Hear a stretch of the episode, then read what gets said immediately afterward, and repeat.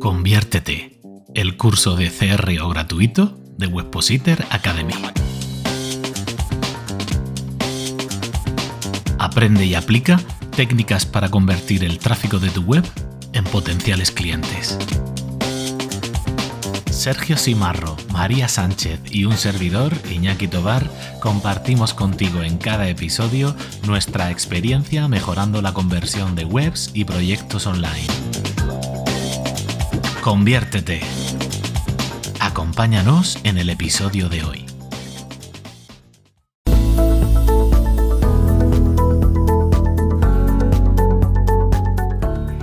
Unidad anterior compartimos contigo cuáles eran los diferentes tipos de resultados que podíamos obtener con nuestras herramientas de testing a la hora de validar una hipótesis. Sin embargo, pese a que esas herramientas son muy sofisticadas, sus algoritmos matemáticos suelen tardar un tiempo concreto en arrojar resultados, de modo que en ocasiones nosotros mismos podremos vernos obligados a darle al botón de stop y detener el test. Pero antes de desarrollar esta cuestión, vamos a hablarte sobre un concepto importante que oirás con frecuencia si trabajas con herramientas de testing. Ese concepto es la significancia estadística. Pero calma, no vamos a hablarte de ninguna fórmula matemática compleja, te lo vamos a intentar explicar de una forma muy sencilla.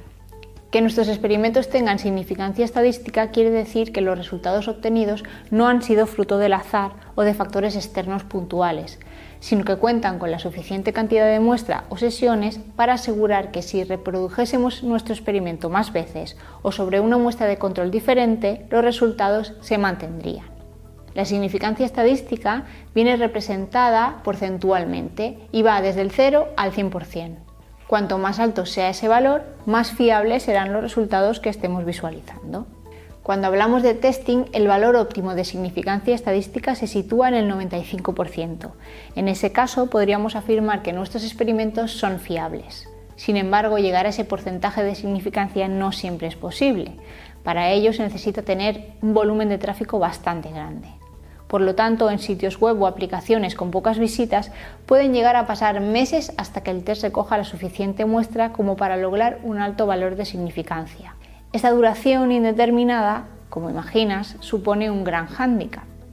En ocasiones un proyecto CRO no puede esperar eternamente a que se produzcan resultados para poder optimizar sus procesos. Entonces, ¿hay alguna opción de poder reducir ese tiempo de espera?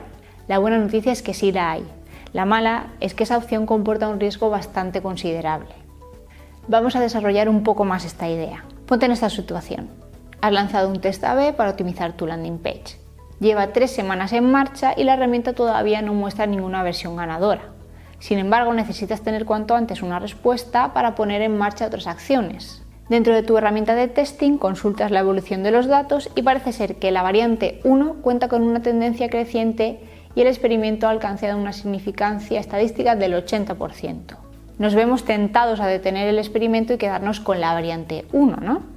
Pero actuando con cautela, esperamos a que la herramienta nos dé el resultado definitivo, el cual tarda una semana más. Pues bien, si finalmente esa variante resultase ser la ganadora, podríamos decir que durante esa semana extra hemos dejado de recoger beneficios en nuestra landing page, ya que si hubiésemos detenido el experimento y aplicado los cambios, todas las personas que hubiesen llegado hasta ella habrían convertido mejor de lo que lo hacían antes del experimento.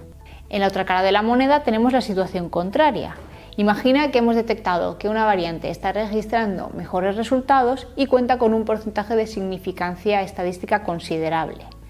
Decidimos pues parar el experimento e implementar esa variante antes de que la herramienta nos dé su veredicto final. Sin embargo, al finalizar el experimento nos topamos con que ha habido un cambio de tendencia y esa variante no resulta ser la ganadora. En ese caso, habremos apostado por una opción errónea y probablemente habremos hecho disminuir los beneficios. Como ves, los dos planteamientos anteriores están relacionados con un concepto muy interesante conocido como coste de oportunidad.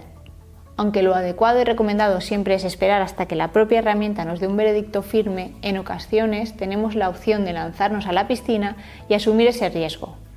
Pero eso ya va a elección de cada uno. No obstante, y como aprendizaje final, considera que la experiencia en el análisis de resultados te aportará una mayor solvencia y acierto a la hora de saber cuándo detener un experimento. Como te hemos comentado en otros momentos a lo largo de este curso, si posees experiencia limitada dentro de proyectos CRO, lo mejor es que seas fiel a la metodología.